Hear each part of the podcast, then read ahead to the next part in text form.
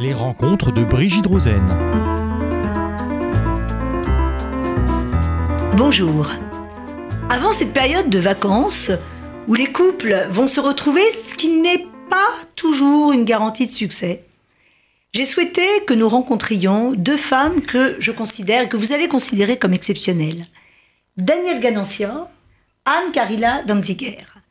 Elles sont complémentaires en ce sens que Danielle Ganancia est magistrat honoraire, mais n'est pas que, a été une des pionnières de la médiation, est aujourd'hui médiatrice diplômée, et elle va donc nous parler, elle qui a siégé beaucoup, qui a donc tranché, les avocats vous l'ont demandé, tranché, Madame le Président, tranché, statué, alors que vous souhaitiez déjà de la médiation, Madame Ganancia va nous parler de médiation familiale.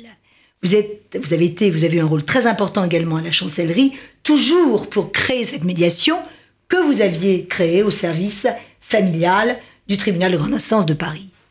Et Anne Carilla Danziger, alors Anne, vous êtes issue euh, d'une famille prestigieuse d'avocats, et l'un, l'un de vos grands mérites est d'avoir créé votre voix, votre cabinet, de vous être non pas démarqué, mais en respectant, et vous êtes un exemple de la transmission, mais d'avoir dès le début vos propres clients, et alors que vous aussi, vous faites du contentieux, et vous savez parfaitement le faire, et batailler, etc., eh bien, vous êtes une pionnière du droit collaboratif. Alors, médiation, droit collaboratif, ce n'est pas une opposition, mais ce sont deux techniques différentes qui vont nous être expliquées par deux vrais spécialistes de la question.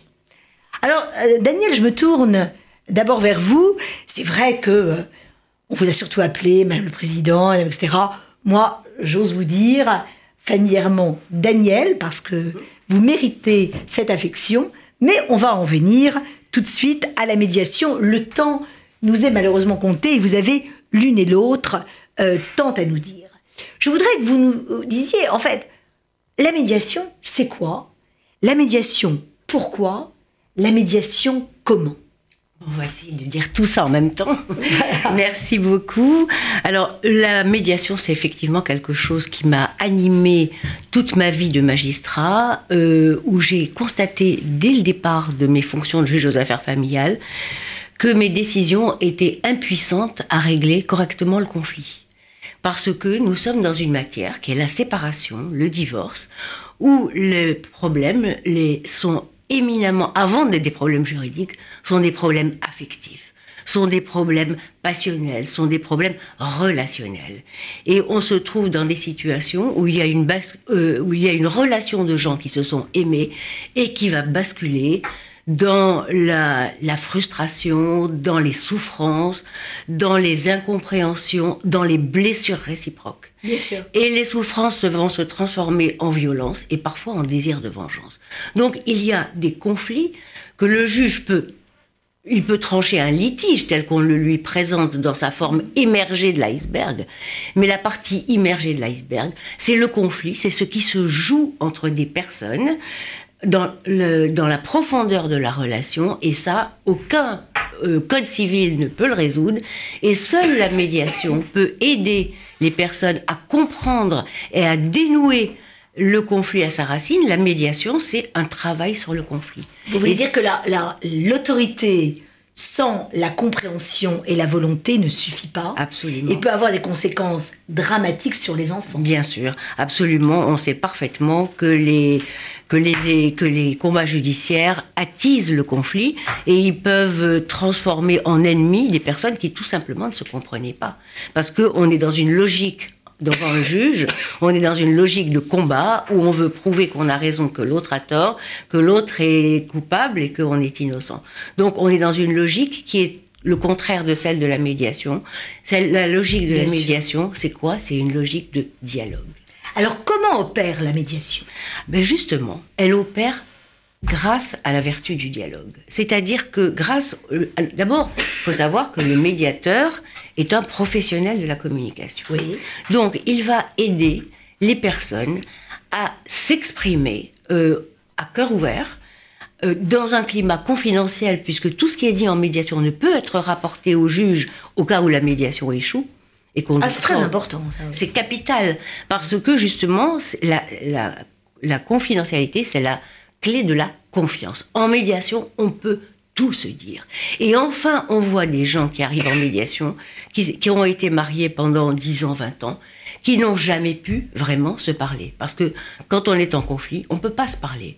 Pour, être, pour se parler à deux, il faut être trois, comme je dirais souvent, trois avec la présence du médiateur. Mais alors là, vous parlez de, la médiation judiciaire non. ou de la médiation volontaire même... hors justice C'est la même... Ce sont les mêmes règles. C'est la même chose, Brigitte. c'est le même processus. Qu'est-ce que c'est le processus? Le processus, c'est un tiers c'est-à-dire un médiateur, mmh. qui est un professionnel diplômé, qui va aider les personnes à s'écouter, se parler, se comprendre mutuellement, s'entendre à tous les sens du mot, c'est-à-dire euh, s'écouter, se comprendre et s'accorder. Donc, il, et, il, euh, et, gras, et à la faveur de l'apaisement que crée le dialogue, parce qu'on sait que, le, que la parole a une vertu puissamment libératrice. Quand en médiation, les gens se sentent enfin écoutés, et compris et reconnus par l'autre, à ce moment-là, le climat change complètement. C'est extraordinaire de voir en médiation des gens arriver dans des tensions épouvantables, se regardant, mais avec une hostilité à couper au couteau, et les voir sortir de ce, cette séance de deux ou trois heures où ils auront pu s'expliquer à cœur ouvert, échanger, crever les abcès, exprimer leurs souffrances, leurs attentes, leurs déceptions, être entendus par l'autre. Et on voit que le regard sur l'autre change. Parce que au départ, on le prend pour un monstre, parce que dans une séparation, évidemment, c'est tellement douloureux qu'on a toujours tendance à penser que c'est l'autre qui est l'auteur de tous nos maux et qui est responsable. Il y a deux responsables dans une relation, bien sûr. Bien sûr. Et quand on, on entend l'autre, qu'on croit être un monstre, exprimer aussi à quel point il a souffert, il a vécu de cette relation, euh, il, a, il a souffert de cette relation, euh, à ce moment-là, le regard sur l'autre change. Et il y a une ouverture sur le point de vue de l'autre une intercompréhension, un, chemin qui se fait de l'un vers l'autre. Et parfois, les gens sont amenés à s'excuser. Quand ils ont compris en voyant l'autre exprimer ses émotions, ses pleurs, on pleure beaucoup en médiation. Ça peut être violent, hein à entendre et à dire. Oui. Il y a une question de. Ça peut être violent psychologiquement. Psychologiquement, j'entends bien sûr. L'avantage du cadre de la médiation, c'est un cadre qui amène les personnes à se parler en essayant d'être dans un respect mutuel, mmh. c'est-à-dire d'écouter l'autre, de, ne jamais l'interrompre, et puis certainement Anne nous dira dans le droit collaboratif qu'on a des règles de communication assez semblables, mais c'est vrai que ce cadre de la médiation est très sécurisant. Les personnes se sentent à l'aise de tout dire et ils se disent des choses qui ne se sont pas dites pendant dix ans. Et si, et on aperçoit, ils s'aperçoivent eux-mêmes que s'ils avaient pu se parler à temps, en évitant les incompréhensions, les rancœurs, l'agression, parce qu'ils se seraient mieux compris, eh bien, ils auraient pu éviter d'en arriver là et, de divorcer. C'est une euh, profession qui est réglementée ou tout le monde, parce que vous êtes diplômée, euh, médiatrice diplômée, est-ce que tous les médiateurs le sont? Et j'aurais une autre question, est-ce que le choix du médiateur ou de la médiatrice doit être commun? Est-ce que les, les, les époux, compagnons ou concubins qui viennent, euh, puisque nous sommes dans un cadre de médiation familiale, hein, je le rappelle, euh, doit être euh, commun. Est-ce que ça a une influence? Alors, il y a deux sortes, de, pas, il y a deux types de médiation. Il y a la médiation conventionnelle et la médiation judiciaire. La médiation conventionnelle, c'est celle qui est décidée spontanément par les personnes, à l'initiative très souvent d'avocats avisés comme Anne Carilla et, donc envoyer eux-mêmes parce qu'ils ont compris l'intérêt de la médiation, c'est quoi? C'est un dialogue, un processus de dialogue pour parvenir à la paix. Voilà. Donc ils ont compris ça et ils le font spontanément. Maintenant, euh, quand ils ne le font pas spontanément, le juge peut aussi leur proposer. Parce que le juge, comme je vous l'ai dit tout à l'heure, il a bien conscience qu'il ne va pas régler le conflit il va, va rendre des décisions, mais les décisions, aussi belles soient-elles, mm. ne peuvent pas ramener la paix. Or, c'est la paix qui assure la préservation des relations familiales et le bien-être des enfants. Alors, Daniel, vous êtes très convaincue, vous êtes très convaincante, et je voudrais vous demander, euh, est-ce que vous arrivez, euh, dans, lorsque dans une médiation, enfin, les, les, deux personnes qui viennent ne sont pas égalité, parce que l'un été un peu traîné par l'autre, euh, ou il y va pour avoir la paix avec le juge, parce que ça, fait, ça ferait mauvais effet de ne pas y aller. De ne pas y aller. Est-ce que vous arrivez à le convaincre des bienfaits de la médiation Et d'autre part, et dans cette même lignée, est-ce que, à, non pas à court terme, parce qu'on sort très convaincu et tout, puis la réalité du quotidien revient malheureusement, mm. mais est-ce qu'à moyen, voire long terme, ce qui serait formidable, vous avez constaté des, alors n'ayons pas peur des mots, des succès. Mais la vertu de la médiation, quand elle réussit, c'est d'assurer une paix durable. C'est ça le succès de la médiation. C'est de pacifier les relations, que les gens puissent continuer à être des parents. Ils ne sont plus des époux, mais ils doivent continuer à être des parents, à prendre des décisions ensemble et donc à coopérer, à communiquer, à se parler, à être solidaires. Donc, il y a des vertus durables de la médiation quand elle a marché. Ça veut dire quand les deux personnes ont joué le jeu. Parce qu'il y a des personnes qui viennent en médiation ou pour gagner du temps ou parce qu'ils ont été traînés par l'autre, comme vous le dites, ou par le juge. Mais pour qu'il y ait un succès en médiation, il faut que les deux soient convaincus de son utilité et il faut qu'ils aient cette capacité d'ouverture à l'autre, cette capacité de faire des pas vers l'autre. Tout le monde n'a pas cette capacité. Et donc, il y a des, contre-indications, des contre-indications. Mais quand les gens sont tous les deux euh, convaincus qu'ils sont obligés d'arriver à des solutions parce qu'il y va de l'intérêt de leurs enfants et de même de se reconstruire, de trouver la paix, et eh bien à ce moment-là, on a des résultats mais magiques. Voilà, carrément magiques. Et vous avez eu des contacts après Et oui, mais beaucoup de gens qui nous écrivent et qui nous disent depuis la médiation, je me sens soulagée, je me sens renforcée, j'ai repris un pouvoir sur moi-même. Euh, je vois des gens complètement transformés d'une séance à l'autre. Parce que ah oui, ah, mais, ah mais complètement. Parce que je vois par exemple des femmes, je vois par exemple des femmes arriver en première séance qui sont complètement écrasées sous le poids d'une relation qui a été perverse, qui a été humiliante pour elles. Et le fait de pouvoir s'exprimer sans crainte dans le milieu sécurisé de la médiation à son mari, de lui dire tout ce qu'elle a sur le cœur, de lui dire exactement ce dont elle a souffert, et de voir que le mari arrive à entendre, arrive à la reconnaître dans ce qu'elle a vécu, mm. dans ses souffrances. Et donc, elle, elle, elle acquiert une force qu'elle n'a jamais eue dans la vie conjugale.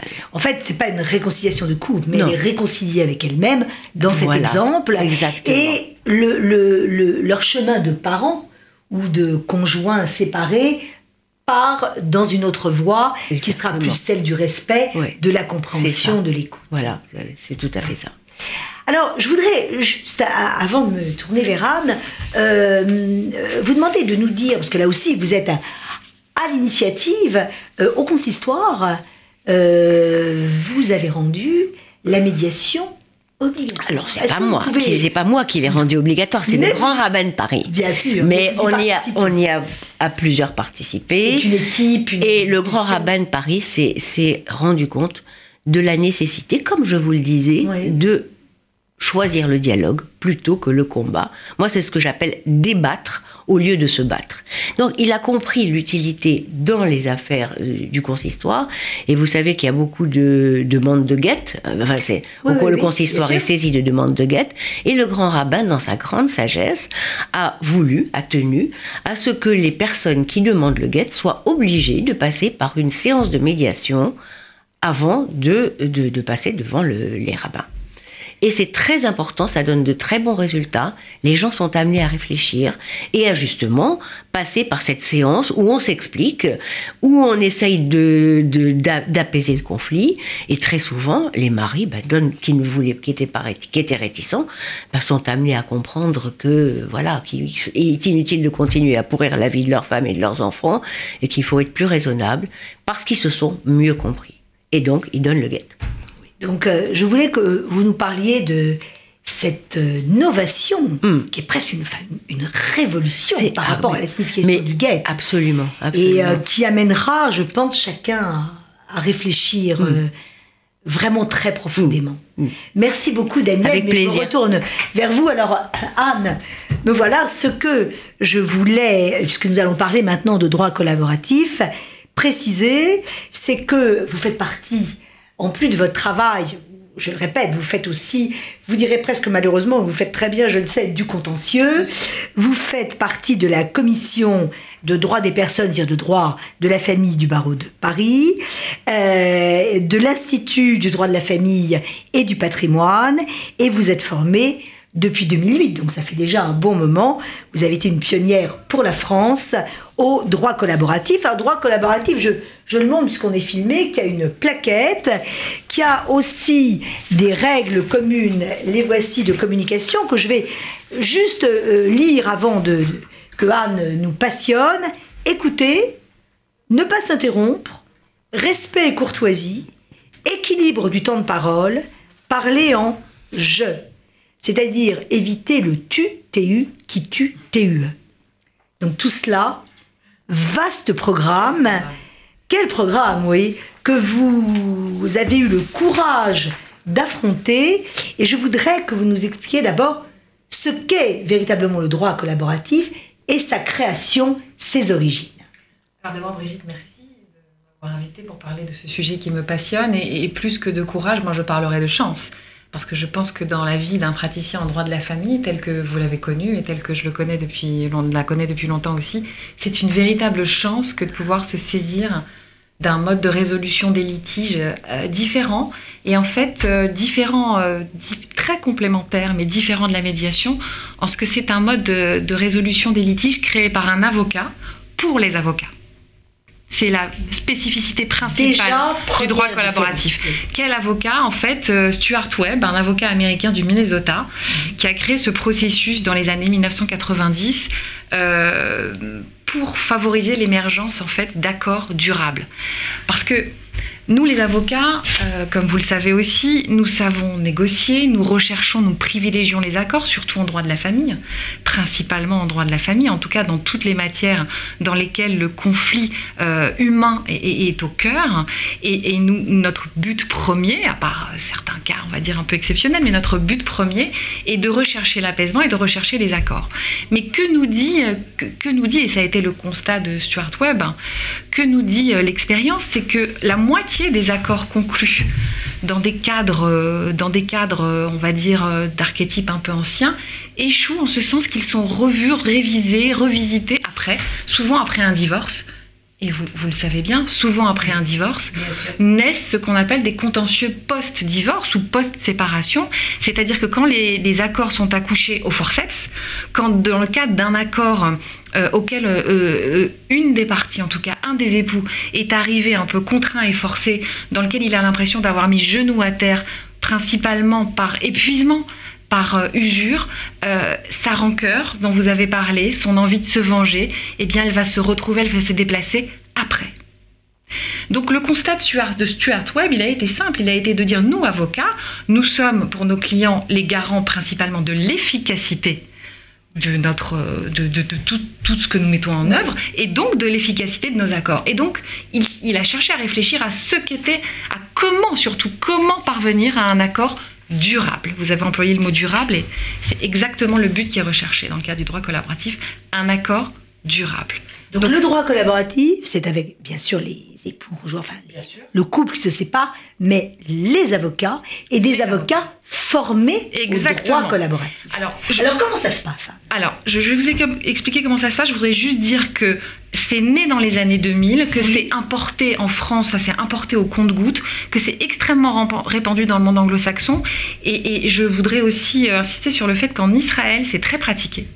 En particulier euh, à Tel Aviv et à Ramat Gan, Oui. où la municipalité de Ramat Gan a dédié un service. En fait, les couples qui veulent divorcer sont orientés par des avocats formés en droit collaboratif et sont dirigés d'emblée vers le processus collaboratif. Et une de nos consoeurs à Ramat Gan, qui s'appelle euh, Yedid Sham, le pratique depuis des années et des années. Donc vraiment, dans le monde anglo-saxon et euh, en Israël, c'est un droit d'obédience anglo-saxonne, cette culture est extrêmement répandue. Donc, c'est importé en France et ça se développe de plus en plus. Nous sommes des milliers d'avocats formés. Euh, les plus grands cabinets s'y mettent et véritablement, j'en redirai deux mots, mais c'est l'avenir du barreau. Pour moi, c'est l'avenir du barreau. Alors comment ça se passe? En fait, ça se passe dans un cadre extrêmement sécurisé, dans le cadre d'un contrat. Nous sommes avocats, nous savons rédiger des contrats et aussi un contrat de participation au droit collaboratif. Donc un contrat à quatre deux avocats, deux époux. Je dis deux époux, mais ça peut être deux gens, deux personnes non mariées, ou de toute façon, dans toutes les matières, deux personnes en situation de conflit. Chacune a son avocat. Évidemment, est informée par son avocat en amont de ce qu'est le droit collaboratif, que c'est une, une des façons d'arriver, comme l'a dit Daniel, à un accord apaisé finalement ces, époux pourraient aussi aller en médiation familiale et arriveraient à un accord par un autre chemin et les avocats interviendraient d'une autre façon. Là, les avocats sont au cœur de ce processus dès le départ, pendant le processus et jusqu'à la fin. Avec des règles. Avec des règles. Donc des avocats formés, vous l'avez dit, parce que savoir négocier en fait, savoir écouter, savoir, euh, savoir euh, pratiquer ces règles de parole que vous avez lues, ça s'apprend. Donc les avocats qui pratiquent le droit collaboratif, ce ne sont pas n'importe quels avocats. Ce sont des avocats qui ont suivi une formation extrêmement rigoureuse, qui peut être dispensée euh, par exemple au sein du barreau de Paris et dans toute la France par une association extrêmement à laquelle j'appartiens et que je trouve formidable, qui s'appelle l'AFPDC dont on peut consulter le site en ligne. Formation sur plusieurs jours, plusieurs semaines et même sur une vie, parce que nous participons à des groupes de travail que nous animons et nous nous auto-formons euh, euh, tout, au, tout au long de l'année. Donc des avocats formés qui apprennent à négocier apprennent à négocier différemment, apprennent les outils par exemple de la négociation raisonnée, négociation qui diffère d'une négociation de position. Je voudrais expliquer ça pour commencer, pour que on ne se figure pas le processus comme quelque chose d'abstrait. Dans une négociation euh, classique, celle que celle qu'on a connue tous, hein, euh, la négociation de position, on arrive avec un objectif. Et moi, j'appelle ça la négociation de couloir, en fait, parce que j'ai l'impression, dans cette négociation-là, d'être dans un couloir de plus en plus étroit, où on finit par se retrouver front contre front, dans une espèce d'épuisement où je veux 50, donc je demande 200, l'autre veut proposer 80, euh, donc il offre 10, et puis on va, c'est une négociation de marchandage, de rapport de force. C'est du marchandage. C'est du rapport de force. Plutôt que de l'adhésion. Exactement. Il n'y a aucune adhésion dans ce type de négociation. La négociation négociation raisonnée, de façon générale, hein, je schématise, il faudrait des heures pour expliquer ce que sont les outils du droit collaboratif. Mais ce sont des, en fait, c'est un processus dans lequel on s'interdit d'arriver avec une position. Et comment ça marche? On fait évoluer en fait. On fait évoluer et adhérer. On rend nos, nos clients acteurs de la recherche de la solution. Ça commence donc par un premier rendez-vous. En fait, c'est un processus très normé. Ça n'est, euh, c'est dans lequel l'écoute le, de l'autre et le droit sont au cœur. Et je vais, je vais vous le décrire. Euh, si vous, le voulez bien. Donc ça commence d'abord par un rendez-vous test pour essayer, pour réexpliquer à quatre comment marche le droit collaboratif et vérifier si le courant en fait passe à quatre, parce que c'est très important. Quatre personnes dans une même pièce et ça. Daniel le sait bien, en médiation aussi, nous avons même des règles de placement autour des tables, des règles de, presque de langage non corporel qui sont essentielles pour favoriser la bonne la circulation en fait du dialogue entre les personnes. Donc ça commence par un rendez-vous test pour vérifier si le courant passe si tout le monde s'entend et peut se parler et peut s'écouter. Généralement, le test est assez concluant parce que les avocats y auront réfléchi quand même un peu en amont. Ça se poursuit par une série de, 5, de 6 à 8 rendez-vous qui, qui ont un ordre du jour extrêmement normé, extrêmement précis. Le premier rendez-vous est un rendez-vous de récit où chacun de nos clients va préparer un petit récit à la première personne, c'est une des règles de communication, récit qui n'appelle pas de réponse de la part de l'autre et qui surtout, et c'est un élément essentiel, qui va être reformulé par chacun des avocats. Et ça va peut-être vous étonner, mais c'est d'emblée, ça a l'air un peu étonnant, mais l'avocat, par exemple, du mari, va reformuler ce qu'a dit la femme. Et se sentir écouté, entendu, compris par l'autre avocat. Je vous assure, ce, celui qu'on n'appelle plus jamais l'adversaire, mais, qui reste l'avocat de l'autre. On ne sort jamais de son rôle d'avocat, mais on démontre sa capacité à écouter sans juger, sans répondre, sans critiquer. Et il n'y a pas de réplique. C'est un rendez-vous qui peut être court ou long, qui donne lieu à beaucoup d'émotions et qui par beaucoup d'aspects ressemble à une séance de médiation. Ça, c'est le premier rendez-vous en fait, de droit collaboratif. L'avocat n'est plus brandi comme une menace. Jamais. Et d'ailleurs, on se situe en droit collaboratif, et c'est une des règles essentielles. On se contractuellement, on se situe en dehors du processus judiciaire, c'est-à-dire qu'on s'interdit de saisir le juge pendant toute la durée du processus. Donc on est en dehors de ce qui peut représenter, moi j'appelle ça le pistolet posé sur la table, la menace de dire attention, dans 15 jours, dans 3 semaines, dans un mois, dans une semaine, on a une audience, il faut qu'on arrive à un accord et si on n'arrive pas à un accord, tu verras au tribunal, euh, je vais d'abord tout ce que tu as dit, je vais m'en servir, et puis je suis sous, sous le joug de cette menace judiciaire. On peut l'arrêter, le droit collaboratif On, est, on peut, bien dire j'arrête On peut dire j'arrête. À ce moment-là, les deux avocats, qui étaient les avocats euh, du droit collaboratif, doivent se départir et il doit y avoir un changement d'avocat. C'est aussi une règle essentielle qui protège nos clients qui sont dans une bulle de confidentialité et d'efficacité, puisqu'on ne négocie jamais avec le même état d'esprit quand, on est, quand l'avocat qui plaide n'est pas celui qui a négocié ou inversement, quand celui qui négocie ne sera jamais celui qui plaide. Les arrière-pensées ne sont pas les mêmes. Alors je voulais vous poser une, dernière question parce que malheureusement l'heure tourne tellement, euh, mais on va euh, continuer hein, d'autres cadres parce qu'il y a trop de choses à dire et c'est surtout trop l'avenir. Est-ce que le droit collaboratif est fait en dehors de toute procédure ou est-ce qu'il est à l'intérieur d'une procédure. Il est à l'intérieur d'une ah, procédure. C'est-à-dire que le droit collaboratif est une façon très normée d'arriver à un accord, mais une fois que cet accord est abouti, donc selon, et je, si un jour vous, on, a le, on en a le loisir, je pourrais vous l'expliquer plus longuement, une fois que cet accord, une fois que cet accord euh, est abouti, il est homologué par un juge si l'homologation judiciaire est requise, mais comme c'est le cas maintenant pour le divorce, qui est devenu un divorce privé par contrat déposé au rang des minutes d'un notaire, eh bien tout simplement l'accord est formalisé comme n'importe quel accord qui doit revêtir une force exécutoire. Donc nous ne sommes pas du tout en dehors du droit. Les règles de ah droit, non. les règles, nous sommes en dehors du tribunal comme de toute façon quand il y a divorce par consentement mutuel, puisque maintenant le divorce échappe au tribunal. Donc en fait, le, droit, le processus collaboratif, c'est une autre façon d'arriver à un accord, mais cet accord, il est judiciarisé quand il doit l'être, comme n'importe quel accord, et il est privé comme il euh, l'est maintenant, comme c'est le cas pour le divorce amiable. Vous écoutez toutes les deux, euh, nous allons malheureusement devoir conclure, montre à quel point sur les magistrats, et Daniel, vous qui avez été de longues années magistrat, qui a touché les magistrats honoraires, vous me comprendrez, les, les, les médiateurs et les avocats dans que ce soit en contentieux et que ce soit en droit collaboratif, prennent le pas sur les magistrats. Alors un mot, juste un mot chacune.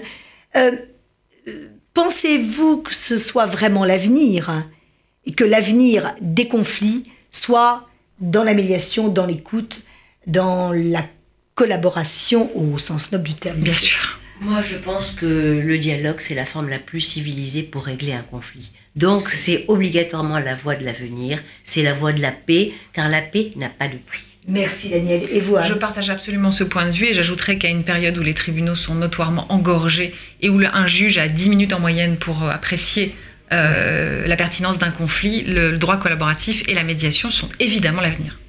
Anne, Daniel, merci beaucoup. Merci, Et je vous dis à, très bientôt. On va continuer. Les rencontres de Brigitte Rosen.